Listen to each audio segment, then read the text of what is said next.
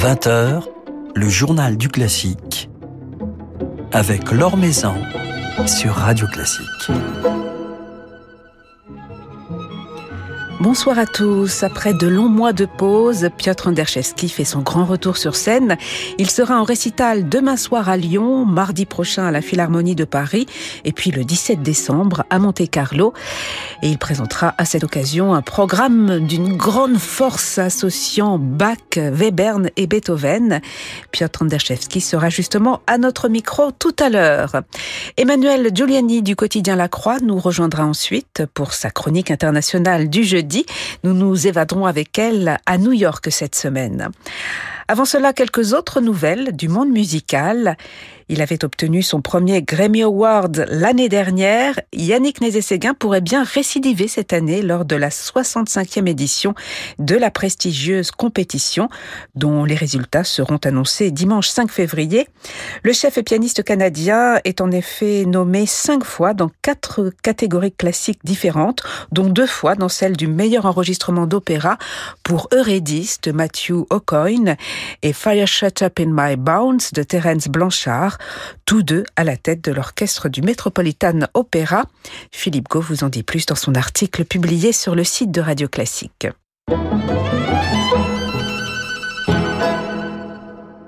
Une œuvre rare de Verdi à l'affiche de l'Opéra de Dijon les 20, 22 et 24 novembre. L'opéra Stifelio, tombé dans l'oubli malgré les beautés de la partition, partition à laquelle Verdi était d'ailleurs très attaché. Il faut dire que le sujet de l'opéra un pasteur ébranlé par l'adultère de sa femme, partagé entre sa soif de vengeance et le désir de pardonner. Ce sujet avait fait scandale à l'époque et provoqué les foudres de la censure. Alors c'est Deborah Waldman qui dirigera cette production mise en scène par Bruno Ravella à la tête de l'orchestre Dijon-Bourgogne avec dans la distribution Stefano Secco dans le rôle titre de Stifelio, le pasteur, et Erika Beretti dans celui de sa femme Lina. Un chef-d'œuvre, Stifelio de Verdi, injustement méconnu, à découvrir donc sur la scène dijonnaise.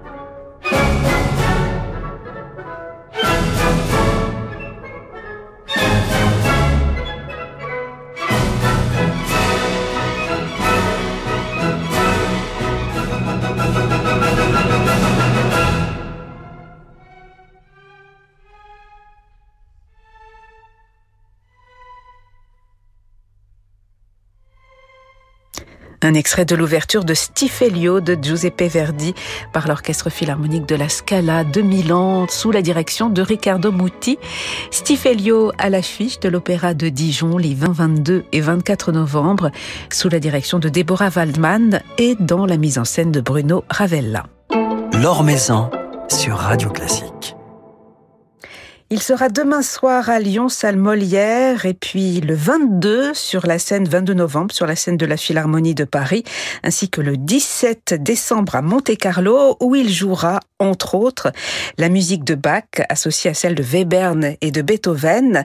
Bach, dont il interprétera notamment quelques préludes et fugues du clavier bien tempéré, dont il nous avait offert un formidable enregistrement l'année dernière. Piotr Anderszewski nous fait le plaisir de passer un moment avec nous ce soir. Bonsoir. Bonsoir. Alors on connaît et apprécie vos liens depuis des années avec euh, la musique de Bach, ce compositeur que vous ne cessez de, de fréquenter, que vous ne cessez de, de questionner. Vous nous avez aviez confié la dernière fois, lorsque vous êtes venu nous présenter ce magnifique album, à quel point Bach est un compositeur qui vous procure, en tout cas vous laisse une grande liberté. Et d'ailleurs, vous avez pris la liberté de réorganiser euh, ce cycle de préludes et fugues. Vous allez les jouer euh, sur scène, en récital. Jouer la musique de Bach euh, en public, qu'est-ce que cela suscite pour vous comme émotion par rapport à ce compositeur-là en particulier? Je pourrais pas dire qu'il y a une différence fondamentale entre jouer Bach et jouer Beethoven ou Mozart. Par contre, c'est vrai que les préludes et fugues, en l'occurrence, ne sont pas vraiment des pièces, je pense, destinées à être jouées à un grand public. Euh, là, il s'agit de, pour moi, juste de, trouver la, la, poésie extraordinaire qui se dégage de cette musique et d'essayer de la, de la communiquer sans compromettre l'extraordinaire architecture de la musique. Et c'est cet équilibre entre, la poésie et aussi cette, force lyrique de Bach, avec cette extraordinaire force d'architecture où il faut trouver un équilibre.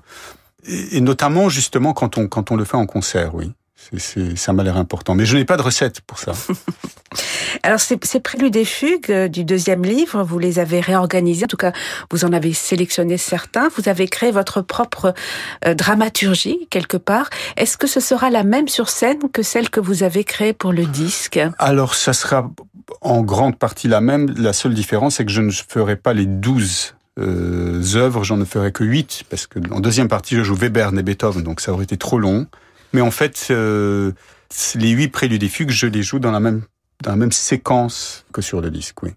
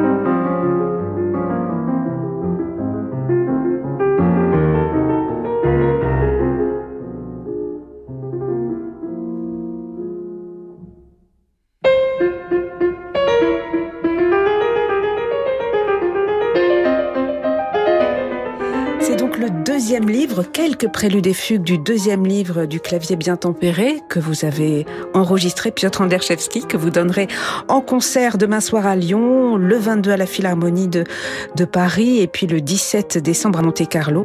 Euh, Bach, vous avez enregistré, vous jouez des préludes du deuxième livre. Qu'en est-il du premier livre? Est-ce que vous avez envie aussi de, construire un, cheminement, une, une, autre dramaturgie avec les préludes du premier livre? Écoutez, je n'exclus pas du tout cela, mais en ce moment, c'est pas quelque chose qui, qui se dont j'ai vraiment le désir. Je suis rentré dans ce monde du deuxième livre, je crois tellement euh, à fond, et, et, et, je me suis tellement dédié à ça que je crois que il faut que je, je m'accorde une petite pause avec ce type d'aventure, oui, et de recherche.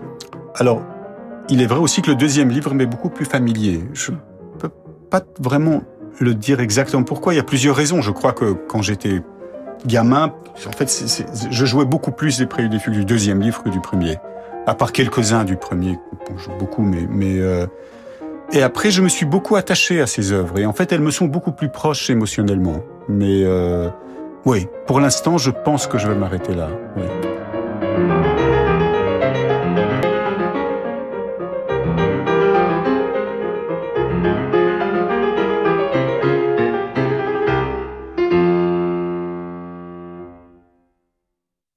Bach, vous, vous le programmez assez régulièrement dans, dans vos programmes de, de, récital. Pourquoi avoir choisi de, de, le faire dialoguer ici avec Webern euh, et Beethoven? Écoutez, avec Beethoven, c'est notamment avec le, cette formidable sonate opus 110 que j'ai d'ailleurs beaucoup joué dans ma vie et que j'ai enregistré. donc c'est tout un parcours dans ma vie cette sonate depuis depuis mes débuts. Ben notamment euh, dû au fait qu'il y a cette extraordinaire fugue à la fin de la sonate qui qui qui nous ramène quand même à Bach. Et puis Webern, qui est une musique tellement stricte, tellement symétrique, tellement construite, qui je trouve euh, dialogue vraiment parfaitement avec, avec, l'architecture de Bach, mais aussi avec un certain lyrisme, parce que Webern est pour moi très très lyrique, en fait, dans, dans toute cette euh, apparente sécheresse, qui n'en est pas une vraiment. Et, euh, cette extraordinaire économie de moyens, cette extraordinaire précision de la façon dont les choses sont notées, tout ça, euh, finalement, c'est, j'ai envie de dire très bêtement, ça chante aussi. Le fait d'avoir joué euh, Bach avant, avant de jouer ces, ces, variations, sont les variations opus 27 de Webern et, la sonate opus 110 de Beethoven. Est-ce que cela euh, influence votre perception, votre interprétation de ces œuvres, Piotr Anderchevski Est-ce que vous pensez à Bach encore? Euh, Est-ce que la musique de Bach résonne encore en vous, son langage, son contrepoint, lorsque vous jouez ces, ces autres compositeurs? Bien sûr, c'est mais vous savez, Bach, c'est un peu une banalité ce que je veux dire, mais il, il, il, résonne chez tout le monde qui a écrit de la musique après, quelque part. Il résonne chez Chopin. En tout cas, c'est un petit peu comme je le sens. Hein. C'est oui. bien sûr très subjectif, mais il résonne chez Mozart, il résonne chez Chopin, il résonne chez Beethoven, il résonne chez Webern. Et chez ceux où il, où il ne résonne pas ou peu, finalement, c'est des, des, musiques qui m'intéressent assez peu. mais donc bien évidemment, mais notamment, notamment Webern et surtout Beethoven tardif, oui. ce, ce, Beethoven quand même très contrapuntique, ce retour aux formes anciennes, cette fascination pour les formes anciennes de Beethoven qu'il a développé vers vers la fin de son œuvre. Ben oui, c'est c'est euh, c'est sûr que Bach résonne dans, dans, dans, dans chaque cellule de cette musique. Et puis vous reconstituez un, trio Bach, Webern, Beethoven avec euh, ces variations euh, de Webern et cet opus 110 euh, de, de Beethoven euh, qui était déjà au programme de l'un de vos premiers albums oui. il y a quelques années aussi. Vrai, il y a une forme vrai. de peut-être pas de nostalgie mais de, de, regard sur le passé lorsque vous refaites un programme quasi similaire. Écoutez, oui, ce n'est pas quelque chose que j'ai choisi consciemment mais euh, euh, alors, vous, vous savez, j'ai pris. Je, alors, oui, alors, j'ai pris quand même neuf mois de pause. C'est des choses que je fais de temps à autre, justement pour me, ben, pour me poser, pour réfléchir, euh, pour ne pas être constamment sous cette pression de, de, se retrouver sur scène, de, de, les voyages, les hôtels, la scène, la, performance. Voilà. Euh, tout ça, c'est formidable, mais pour moi, c'est très important de, de, prendre des pauses. Et, et, du coup, pendant ces longues pauses, ben, on se on se pose des questions, et alors peut-être pas toujours les bonnes, mais, mais euh, et là, en effet, pendant ces neuf mois, plus bon la pandémie qui avait qui a précédé cette pause. Et donc finalement, cette pause a été plus longue que prévu quelque part. Eh ben, je ne sais pas. J'ai décidé comme ça de renouer à, quelque chose. J'étais très jeune, de peut-être de le, j'espère le jouer différemment, le jouer de façon plus mûre, euh, euh, plus spontanée aussi, je dirais plus spontané, curieusement. Donc euh, cette pause a peut-être un petit peu servi à ça, oui. Euh, quand j'ai fait une longue pause avant, c'était au contraire euh, apprendre des choses nouvelles, aller dans le nouveau, explorer du nouveau. Et là, c'est un peu une, je veux pas dire un retour, mais mais mais on peut faire une boucle.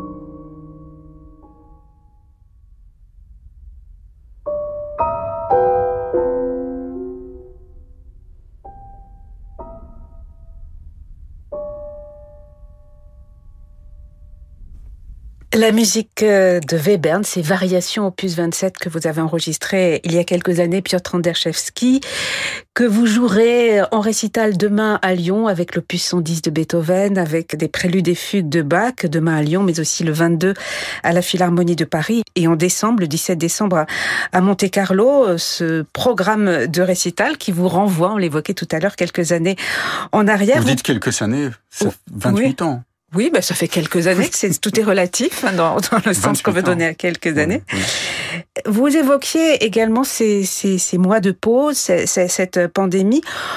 Le récital, euh, ce contact avec le public, il est différent aujourd'hui. On sait que vous vous êtes toujours questionné sur euh, la façon de, de vous produire en, en récital. Qu'est-ce qui a changé pour vous aujourd'hui, Piotr Anderszewski, dans, dans votre rapport au public, à la scène? Par rapport à la pause, c'est difficile de dire parce que je, je n'ai fait que deux concerts. Je viens de reprendre, vraiment. Ah oui. Donc, euh, donc c'est encore, je suis un peu sous le choc encore, et je ne crois pas que je suis même en mesure de, de d'exprimer de, ce que je ressens.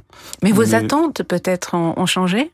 Euh, C'est que j'ai l'impression que j'ai de plus en plus du mal à verbaliser les choses d'ailleurs, euh, mais je trouve ça difficile. Je trouve de plus en plus difficile de parler de ces choses et de, de donner une explication logique. Tout ça m'échappe de plus en plus, mm. vraiment. La solitude, et en même temps la, communion extraordinaire qu'on peut avoir avec le compositeur et avec un public. Tous ces paradoxes extraordinaires entre justement solitude et communication et, sentiment d'unité hein, avec avec avec le public, avec le compositeur, je avec l'univers, je dirais. Tout ça est fait de, de de mystère. Tout ça est fait euh, je, je, je, vous ai dit tout à l'heure en fait que oui que j'ai l'impression de jouer de façon plus spontanée. J'ai dernièrement j'ai euh, chose que je ne fais absolument jamais. J'ai décidé d'écouter ce premier disque avec l'opus 110 et je n'ai pas cru ce que j'ai entendu. J'ai trouvé ça très mauvais, vraiment. Alors que alors que à l'époque j'étais quand même je sais pas que je trouvais ça très bon, mais je, je sais que j'ai fait le mieux que j'ai pu. Je n'ai pas laissé passer une note qui ne me plairait pas. C'était quand même mon premier disque. C'était c'est comme ça que ça devait être. Eh ben Aujourd'hui, je, je, ne sais pas même si je me serais reconnu. Oui, oui. Un artiste se renouvelle, renouvelle forcément euh, son interprétation, sa lecture d'une œuvre. La musique, elle n'est jamais figée. L'interprétation, bien elle sûr, est, elle est bien sûr. Mais j'étais surpris à, à, quel point je, je vais plutôt vers euh, vers une forme de spontanéité, de liberté, mmh. en, en prenant de l'âge. Merci beaucoup Piotr Anderszewski. Donc je rappelle, euh, rendez-vous demain soir à Salle Molière à Lyon, mardi 22 à la Philharmonie de Paris et puis le 17 décembre à Monte-Carlo. Merci beaucoup. Merci.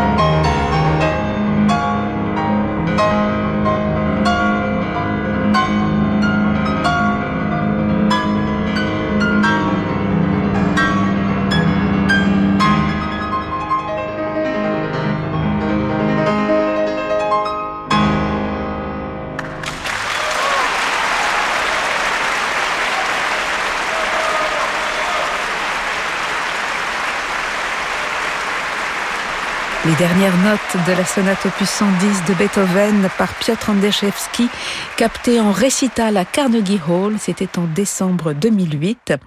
Une sonate que Piotr Andrzejewski a donc inscrit au programme de son récital, de ses récitals même, puisqu'il sera demain salle Molière à Lyon, mardi prochain le 22 à la Philharmonie de Paris, et puis le 17 décembre à l'auditorium Régnier 3 de Monte-Carlo. Le coup de cœur de la Croix avec Emmanuel Giuliani. Bonsoir Emmanuel. Bonsoir Laure. Alors cette semaine, vous nous emmenez à New York voir un ballet. Exactement, nous nous envolons pour New York afin, un peu à l'avance, je vous le concède bien volontiers, de commencer à préparer les fêtes et l'esprit des fêtes. Au New York City Ballet, comme dans beaucoup de compagnies de danse aux États-Unis, Casse-Noisette, le fameux ballet de Tchaïkovski, est un must absolu de fin d'année.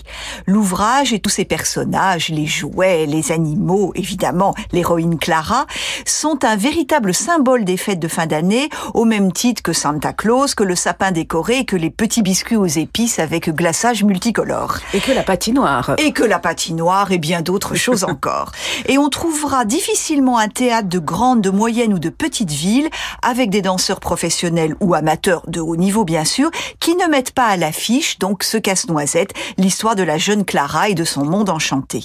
Le New York City Ballet ne fait pas exception en proposant une version désormais patrimoniale de ce ballet dont on rappelle qu'il fut à l'origine créé en 1892 à Saint-Pétersbourg, donc bien loin de la côte est des États-Unis. Mais à New York, c'est cette chorégraphie signée d'un maître incontestable, Georges Balanchine, qui en 1954 a lancé la vague, la vogue, la passion casse-noisette en Amérique. Et ce sont chaque année environ 100 000 spectateurs, petits et grands, qui prennent le chemin du Lincoln Center, ce siège du New York City Ballet.